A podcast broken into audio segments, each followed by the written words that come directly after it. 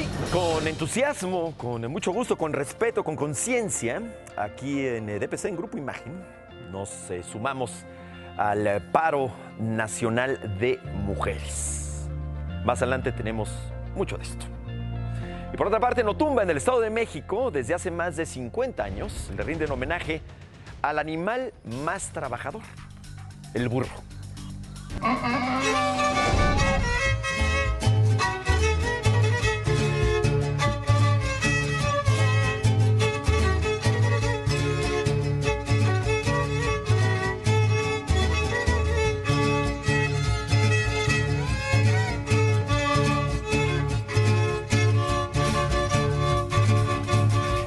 El burro, pues ¿sí es el, sí es el animal más trabajador.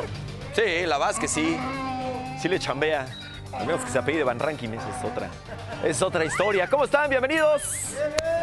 Hoy no está Pamela, hoy no están nuestras, eh, pues nuestras compañeras aquí de, trabajo y lo hacemos, adoptamos este paro con, con muchísimo gusto, con, con respeto, con, con esperanza de que cambien las, las cosas. Pero bueno, vamos a hacer todo lo posible para que ustedes se informen y se entretengan aquí en De Pisa y Corre. Oigan, pues qué día ayer, ¿eh? Qué jornada. La verdad es que yo estoy emocionado. El Zócalo de la Ciudad de México lleno.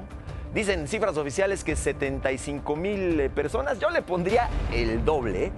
Yo le pondría el doble. Y me da muchísimo gusto de que le ganaron las mujeres a las autoridades. Esas autoridades que estuvieron asegurando que la violencia iba a ser la característica principal de la marcha de ayer. Y no fue así, ¿eh? No fue así. Quisieron meter miedo para que la gente no fuera. Pero la gente fue, las mujeres fueron y lo hicieron de una manera conmovedora, alentadora. Nos hicieron eh, pensar, concientizarnos. Y ojalá y de veras las cosas cambien. Este 8 de marzo, miles de mujeres salieron a las calles de todo el país para exigir un alto a la violencia de género. Esto en el marco del Día Internacional de la Mujer. Así se vivió en la Ciudad de México. La nota del día.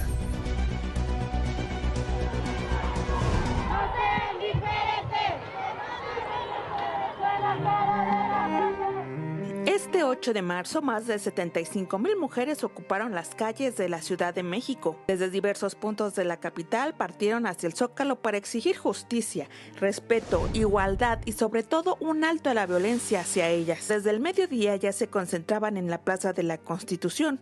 A las 4 de la tarde ya estaba al 50% de su capacidad. Vestidas de morado, verde y negro con letreros en pancartas y en sus cuerpos, protestaron por los 10 feminicidios diarios que se cometen en México. Algunas mujeres regalaron flores a las policías.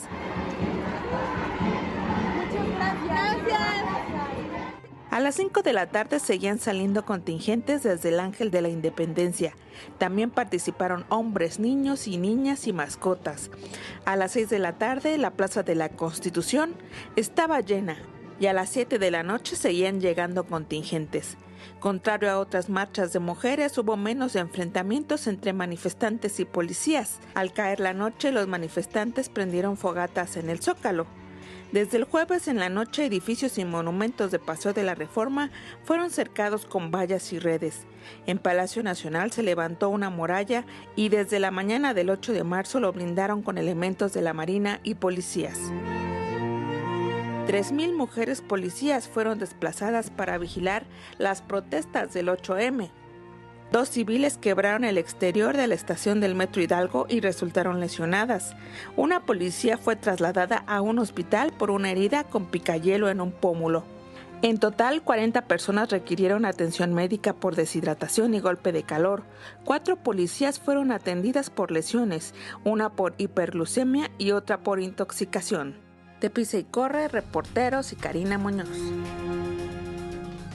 Y hace unos momentos, hace un ratito, en la llamada mañanera, el presidente Andrés Manuel López Obrador se refirió a la manifestación del 8M.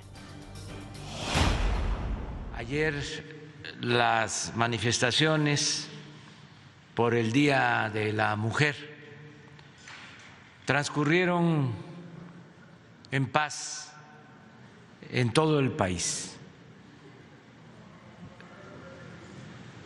Hubieron algunos, eh, vamos a decir, incidentes, pero eh, merecen y desde luego tienen todo el derecho a ser felicitadas las mujeres que luchan por esta causa justa de que no haya maltrato a las mujeres y mucho menos feminicidios.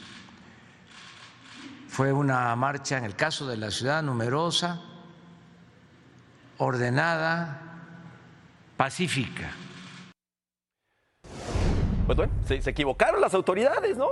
Habían dicho de que había grupos ahí, que iba a ser un desastre y que la violencia y que sabemos de que...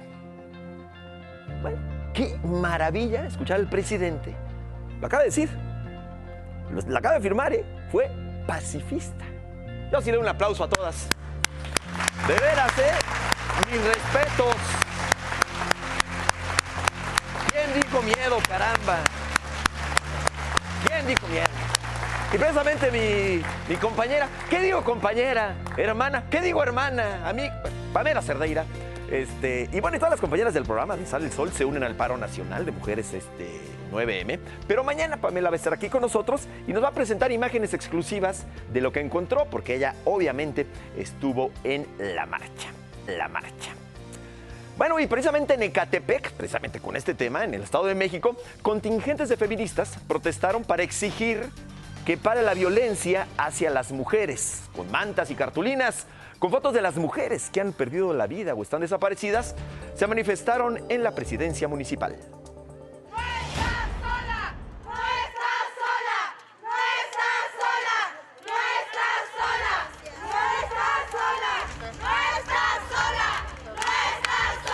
Pues sí, no, no están solas. ¿eh? Las eh, marchas del 8 de marzo en Cuernavaca, Morelos, dejaron como saldo nueve edificios dañados, cinco de ellos privados y cuatro públicos, los cuales fueron pues eh, grafiteados, pintarjeados eh, y golpeados con martillos. Entre los inmuebles se encuentran la clínica del Liste en Obregón, el Palacio de Gobierno Estatal y el, eh, el recinto legislativo.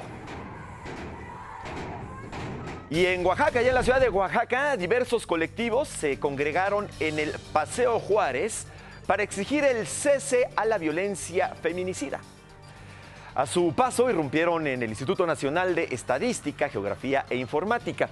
En la marcha, un hombre en estado de ebriedad confrontó a las mujeres, pero fue pues eh, superado por el contingente borracho, borracho inoportuno.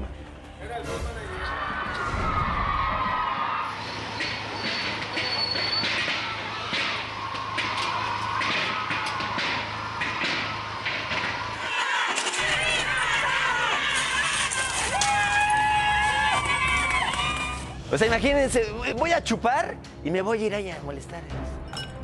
Ah, no manches. O sea, sean, sean borrachos sociales de alcurnia, de categoría. En Veracruz también se realizaron marchas para conmemorar el Día Internacional de la Mujer. En la capital, la policía resguardó la zona aledaña al Palacio de Gobierno. Los comercios y las sucursales bancarias con tablas de madera para evitar pintas. En Boca del Río hubo una nutrida participación de mujeres. Algunas iban acompañadas incluso de sus abuelitas, de sus abuelas. Me llena de orgullo, por supuesto, y me encanta que le traemos su banquito porque pues ya la edad se cansa, ¿no? Pero viene con todas las ganas de venir a exigir justicia por las que ya no están, venir a, a protegernos a los que aún sobrevivimos y que estamos luchando por una vida digna, por nuestros derechos y nuestra seguridad. Muy bien, a la abuela y le llevaron su, banquito para que no se cansara tanto. Yo aquí en la Ciudad de México vi a, muchas niñas, a niños también, a señoras ya un poquito más, eh, más grandes. Pues qué bueno que, que todas participaron. Y en Tlaxcala, la marcha feminista por el 8M terminó en disturbios. Las manifestantes derribaron la barrera de láminas que el gobierno había instalado para proteger algunos inmuebles históricos, entre ellos el Palacio de Gobierno. Elementos del cuerpo de granaderos intentaron re- replegarlas, lanzaron gas lacrimógeno, ay, ay, ay, para dispersar a las manifestantes. ¡Qué necesidad, hombre! ¿Por qué avientan gas?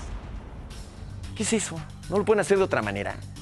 El ministro presidente de la Suprema Corte de Justicia de la Nación, Arturo Saldívar, aseguró durante la inauguración de la semana conmemorativa por el Día Internacional de la Mujer que el patriarcado va a caer. porque las mujeres lo están tirando, es de ellas, el mérito, no nuestro. Es una exigencia básica de dignidad humana, una demanda inaplazable de justicia. El patriarcado va a caer, ellas lo están tirando. Que todas las mujeres puedan caminar sin miedo, que las niñas de este país sepan que pueden ser presidentas, ministras, científicas, deportistas y artistas sin que nadie les cierre las puertas. Que los niños puedan expresar y manifestar sus emociones sin ser violentados ni reprimidos. Que las niñas se identifiquen con el género que les define como personas. Qué interesante, ¿no? Lo que dice aquí el, el ministro de Saldívar, ¿no? A final de cuentas, va a caer el patriarcado, yo sí lo quiero resaltar, pero no porque nosotros de buena onda estemos diciendo, ah, ya, y estuvo. No, porque ellas, porque ustedes mujeres lo están tirando. Eso es muy importante y destacable. Nos vamos con de dos sopas y cambiamos un poquito de, de tema. Eh, Más adelante lo vamos a, platicar, ¿eh? Pero seguramente se enteraron que una mamá fue a entregar a su hijo porque fue de los que anduvo ahí de, revoltoso en el corregidora de- de- del partido entre los Gallos y el Atlas. Fue la mamá, ¿eh? Se enteró de que su hijo andaba ahí y lo fue y lo entregó. A ver, ustedes, la neta, ¿harían lo mismo? ¿Sí? Sí, sí, en serio. La verdad está difícil, ¿eh? Es lo que se debería de hacer, yo lo sé. Pero vamos a ser sinceros. Si ustedes se enteran de que su hijo cometió un delito grave, ¿lo llevan y lo entregan? Es lo que se debe de hacer. Pero sean sinceros. Ay, híjole. Hasta si se clavó un lápiz. Bueno, si se robó un lápiz, ¿eh? ¿Tú, Manolo? Está difícil, ¿verdad? ¿Tú, Pedro? ¿Qué dices? ¿Tú sí lo entregas? Aunque sea robado un chocotorro nada más. No, no, no. no la verdad es que lo hay que hacer. Participen con nosotros y por favor escriban su opinión. Vámonos con más información con Nina Cervantes. Encabezó el presidente Andrés Manuel López Obrador el evento por el Día Internacional de la Mujer en Palacio Nacional. El mandatario estuvo acompañado por las mujeres de su gabinete legal y ampliado, así como por Claudia Sheinbaum, jefa de gobierno de la Ciudad de México. Destacó que son mujeres en su mayoría las beneficiarias de los distintos programas sociales que impulsa su gobierno.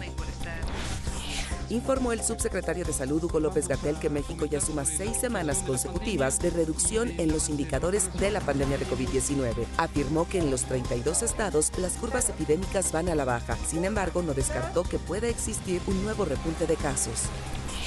Fue localizado sin vida un migrante originario de Guerrero en un albergue federal en Ciudad Juárez, Chihuahua. Esto causó inconformidad con los migrantes que se encuentran en el refugio. Acusaron que el cadáver tenía tres días y los directivos no se dieron cuenta de lo sucedido hasta que los olores fétidos pusieron al descubierto lo que pasó.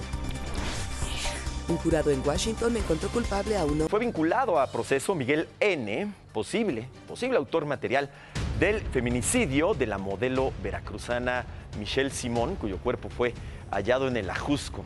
Recordamos este caso en el Ajusco que penosamente ciertos sectores del Ajusco se han convertido en un tiradero de, de cuerpos, ¿eh? hay que decirlo. La Fiscalía de Justicia de la Ciudad de, de México precisó que Diego N., el segundo detenido por este feminicidio, facilitó a Miguel N. el escape de su departamento para luego abandonar el cadáver. Mi familia ahorita en este momento se encuentra precisamente en la Ciudad de México para la segunda audiencia el día de hoy. No tengo noticias ahorita sobre esto que me están comentando.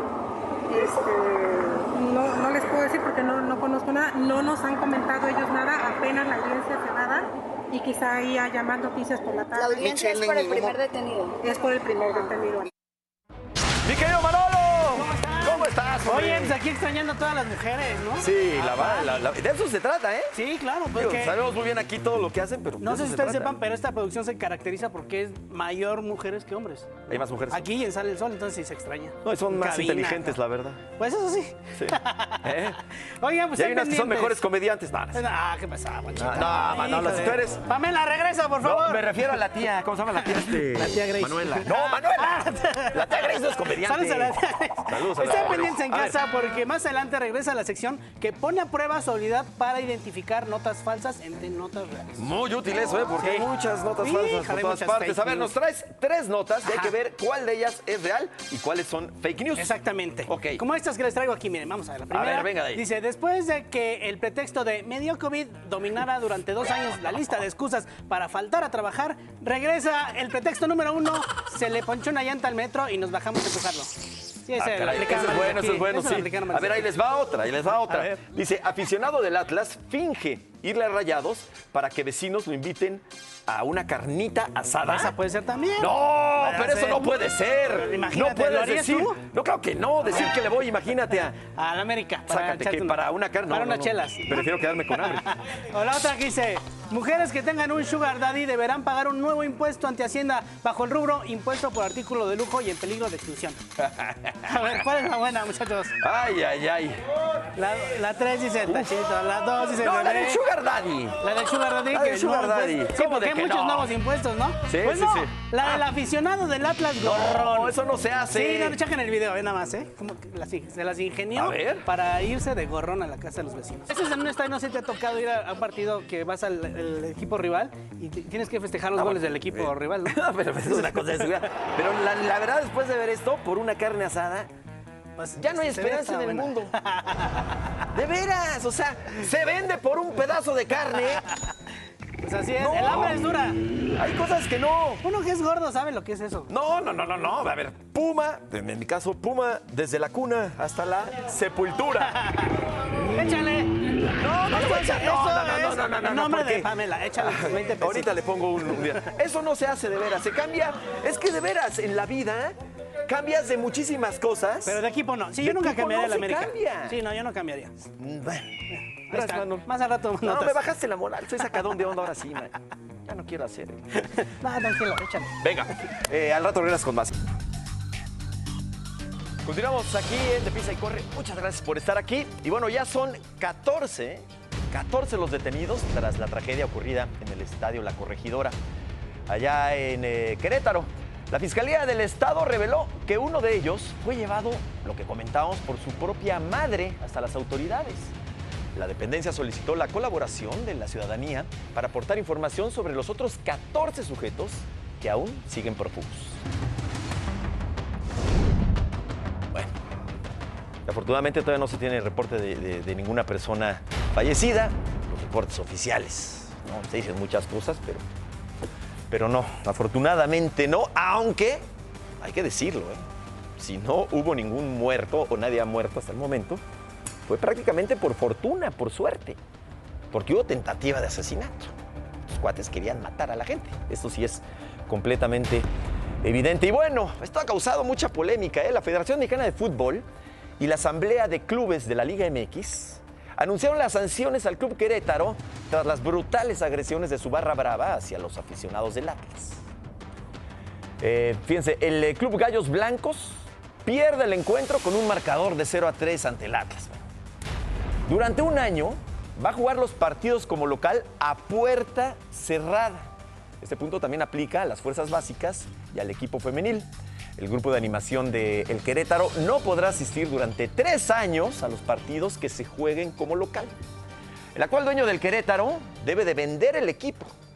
Las medidas de control para la Liga MX consisten en suspender el ingreso de grupos de animación a los estadios hasta nuevo aviso.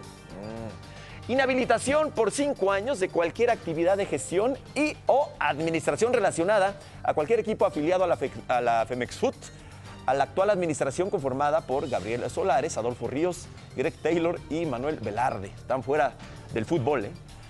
A los culpables involucrados en la gresca del pasado sábado se les va a impedir entrar a un partido de fútbol de por vida.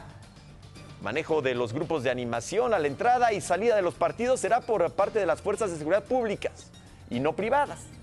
Todos los equipos deberán contar con un proceso obligatorio, obligatorio de credencialización de sus grupos de animación para poder ingresar al estadio. Muchos querían que desafiliaran al, al Querétaro. Entonces, ya, terminen con el Querétaro. ¿Ustedes qué piensan? ¿Deben de haberlo terminado, no? ¿Ya? Es ¿Saben qué digo? Que, hay, hay que ver todo, ¿no? Que ver un poquito de todo. Los, futbolistas, tanta gente que trabaja ahí. No, este, los, todos los chavitos. Además, en Gallos, alguna vez lo presentamos aquí en, DPC. Por ejemplo, tienen un programa maravilloso, lo quiero decir, que se llama Gallos Smiling. Fuimos a un reportaje, que es, eh, es un torneo que hacen por toda la República, pero Gallos es quien lo hace, en el cual eh, juegan niños y niñas con eh, alguna condición especial. Apoyan mucho eso. Entonces, terminar con el querer, terminar con todo eso. Ahora aquí dicen, bueno, parece que no le están pegando, les llaman grupos de, de animación, son barras, que no le están pegando porque incluso las quieren credencializar, ¿no? Como que controlarlas. Por ejemplo, ya Chivas anunció que, contra, ¿cómo se llama el equipo amarillo ese? ¿Qué fue? Ah, contra el América, contra el América, este, ya dijeron que, que en su estadio no va a haber barras en esta ocasión, ¿eh? O sea, donde normalmente se pone, digamos, la, la porra brava de- Chivas, la barra o el grupo de animación, van a poner a niños en esta ocasión. Santos está diciendo algo parecido. Entonces, bueno, a ver qué cambia el fútbol. Se necesita personal de seguridad capacitado. Eso creo que es bien importante. Cambiamos de tema. Los habitantes de Sarabia, Zacatecas, llevan ocho meses desplazados. Ocho meses. El ejército y la Guardia Nacional los escoltan para revisar sus eh, casas, pero todas las viviendas fueron, pues, ¿qué creen? Saqueadas por miembros del crimen organizado, obviamente, quienes se pelean por el territorio zacatecano. Pues muy triste, oiga. ¿Cómo ve? Mire cómo dejaron las cosas. ¿Cómo lo encontró? Pues muy mal. Desorden. ¿Se entraron a su hogar? Sí. Ya abrieron todas las casas, ya. Todo, todo. Aquí está la ropa, mire. Están nuestras pertenencias. Miren nomás. Mire, Les vinieron a vaciar. todo. Todo, todo. ¿Cómo se siente, señora? Triste. Desesperada. Mire, mire, vea. Imagínese. Sí, lo, lo- lo- imaginamos y qué, qué terrible, ¿no? Se tienen que ir, obviamente, mientras no están, saquen las casas. Tienen que huir de su hogar. Como si estuviéramos en guerra. Tal cual. Se van. Se tienen que ir. Como pasa en otras partes, por otras circunstancias, aunque hay puntos en común terrible, ¿no? No se puede permitir eso. En Veracruz, una escuela quedó inservible tras la pandemia.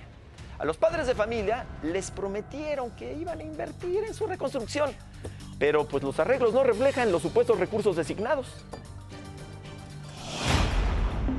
Este es el estado de la escuela primaria Salvador Díaz Mirón tras una inversión de un millón de pesos por parte de la Secretaría de Educación de Veracruz. Para nosotros un millón de pesos no se va en lo que han hecho. Sí, o sea, esa es la, la realidad. ¿Qué hemos hecho como sociedad de padres de familia? Con las aportaciones de las inscripciones, es con lo que nosotros hemos podido ir trabajando, este, con lo que hemos hecho hasta rifas. Este plantel educativo fue uno de los 90 que fueron vandalizados y robados durante la pandemia en el estado de Veracruz, de acuerdo con cifras dadas a conocer por la propia Secretaría. Y pues se llevaron desde climas, cables de luz, tuberías de cobre del agua, nos inclusive nos dejaron este, los baños en total este eh, de manera que no, son servibles, no son funcionables para los niños. Cuando la Secretaría de Educación de Veracruz les notificó que eran acreedores al apoyo de un millón de pesos, les indicaron específicamente en qué se destinaría el dinero. que todo lo que nos iban a dar nuevo era lo que era tuberías, este cableado y todo eso, y cosa que no cumplieron, porque sí, efectivamente, nos dejaron ya la escuela, todos los salones con luz. ¿Por qué? Porque pusieron cableado, pero la tubería pusieron parte vieja y parte nueva, o sea que nada es nuevo, o sea, totalmente nueva no es.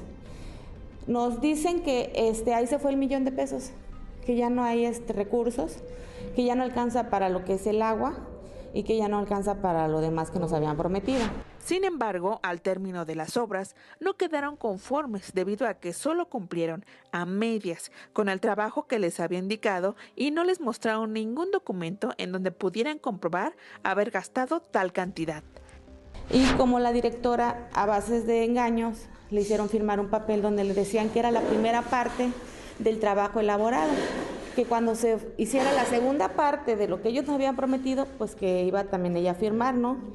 Pero resulta que no, que el encargado de la constructora le dice que, que ese era lo que, todo lo que, lo que se había hecho y que ya había firmado.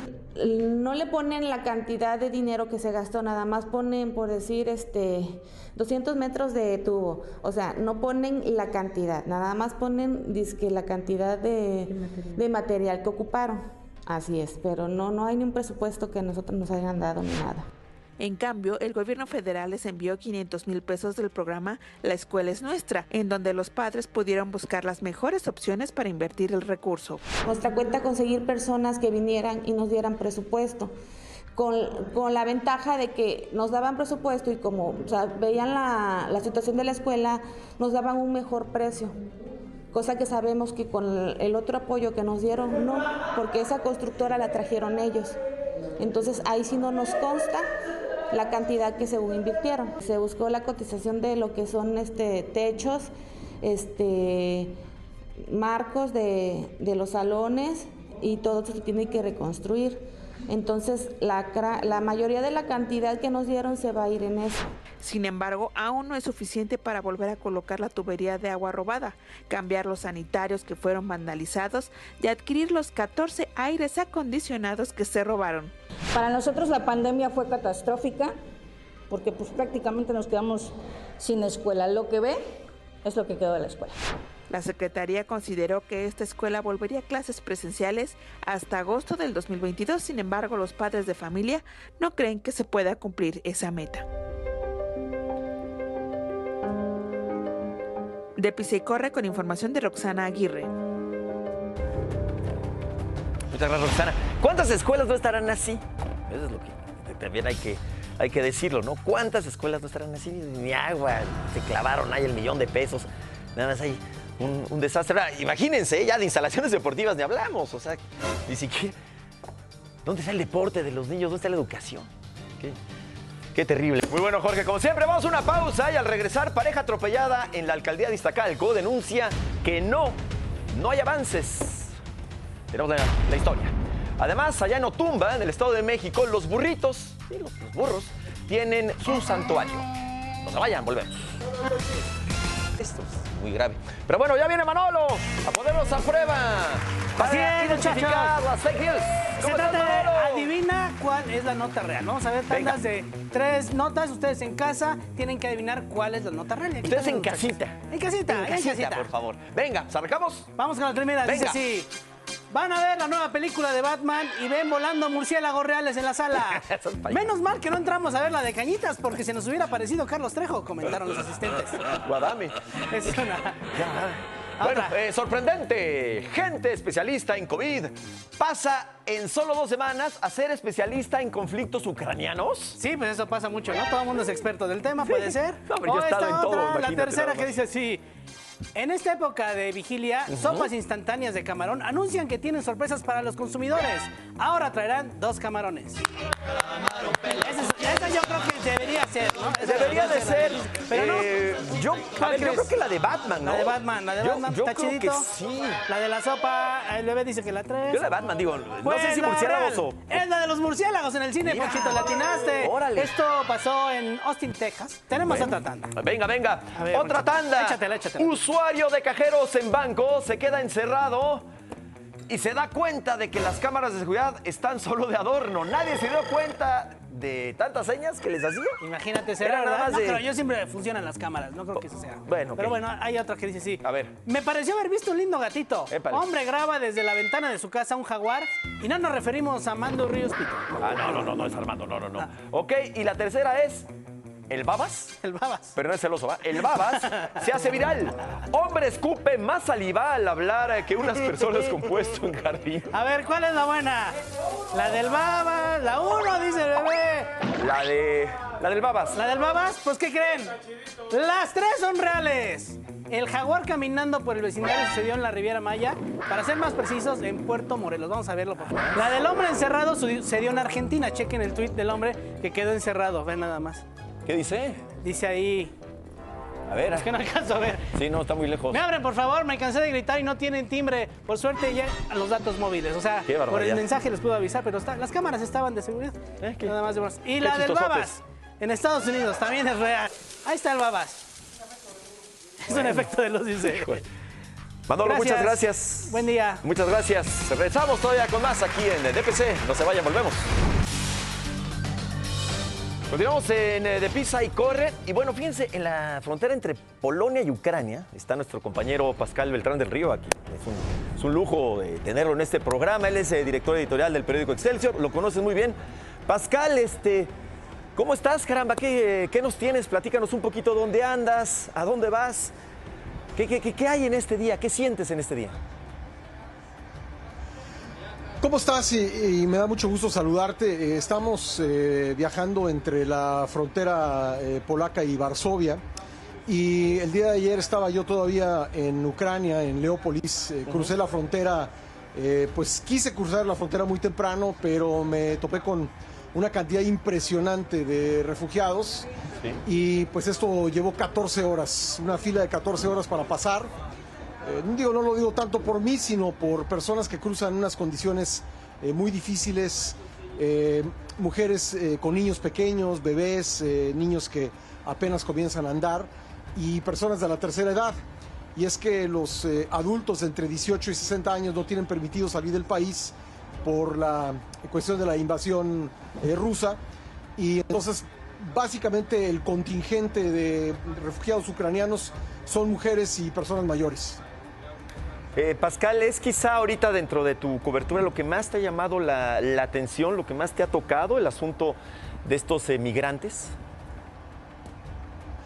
Fíjate que sí, eh, desde luego que, las escenas eh, eh, militares, los bombardeos son visualmente muy, muy dramáticos y creo que son parte de la cobertura, sin duda, parte de la información. Entonces yo, yo creo que sí, es muy importante poner atención en lo que está pasando con los desplazados internos y con los refugiados.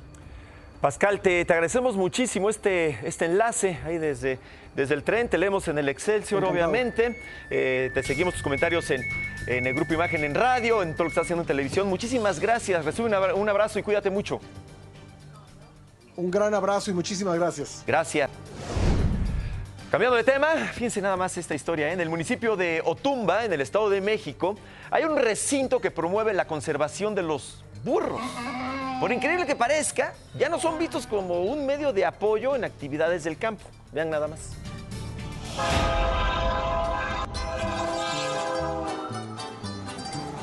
En los años 90 se estimaba que había alrededor de 1.500.000 burros y al día de hoy no nos quedan ni siquiera 300.000 animalitos. Es decir, a lo largo de 30 años, más del 75% de la población de los burros ha desaparecido.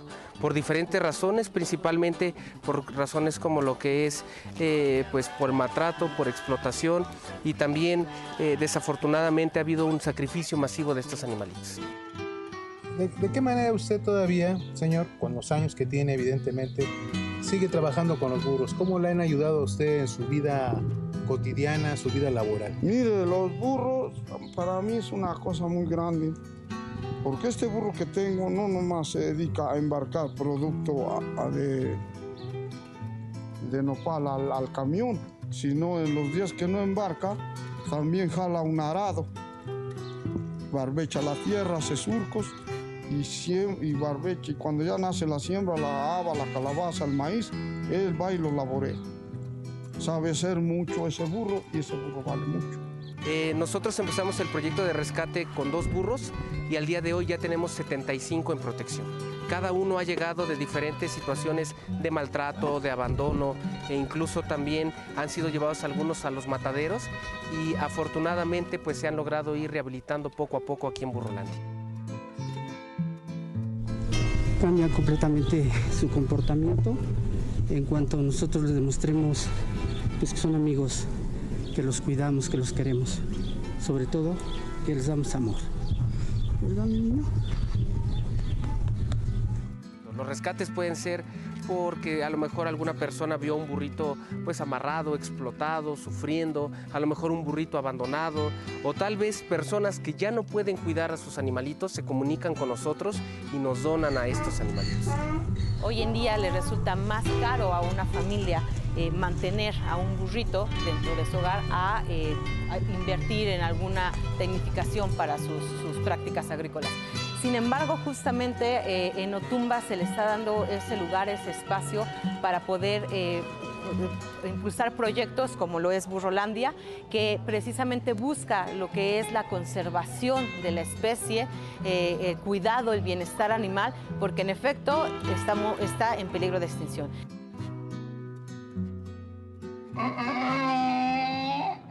Muy bien, eh, vamos a revisar los resultados eh, de la pregunta que hicimos en redes sociales, en De Dos Sopas. Si te enteras que tu hijo cometió un delito que consideras grave, ¿lo entregarías a las autoridades? Sí, dice el 89% y no el 11%. Eso es lo que hay que hacer, ¿no, mi querido Juan? ¿Cómo Pero, estás? Poncho, lo que ¿Tú habla de una sociedad, lo que habla de una sociedad madura, Claro, una sociedad responsable. civilizada y muy, pero muy responsable. Sí. ¿Tú también harías lo mismo? Sí, bueno, mi padre me, me- me habría entregado, pero feliz de la vida, sin ningún problema. sin- corrijan a este muchacho. Pero tú nunca hiciste ningún delito grave. No, afortunadamente no. No, que se conozca. No que, no que, sea- no que haya salido a la luz. Mi querido Juan, a ver, nos traes la, la intención de Sale el Sol. Traigo la intención de Sale el Sol. Primero, felicitar a las mujeres por el comportamiento que hubo ayer dentro de lo que fue esta manifestación, que fue tan multitudinaria y la verdad que nos llena de orgullos a nosotros como hombres. Aquí van datos duros. A ver. Cada día, más de 10 mujeres son asesinadas en México. Cada minuto, tres mujeres sufren violencia sexual. Cada hora, 180 mujeres son violadas. Todas eran o son algo para alguien. Mamá, esposa, hija, hermana, amiga, maestra, vecina, compañera, alumna. Un día sin mujeres está hecho no por un capricho. Está creado para que se diga un rotundo ya basta. Mujeres, estamos y somos con ustedes. La intención del día, un día sin mujeres. Muy bien, Juan. Muchas gracias. Poncho, gracias. un placer. Vámonos con eh, Sale el Sol.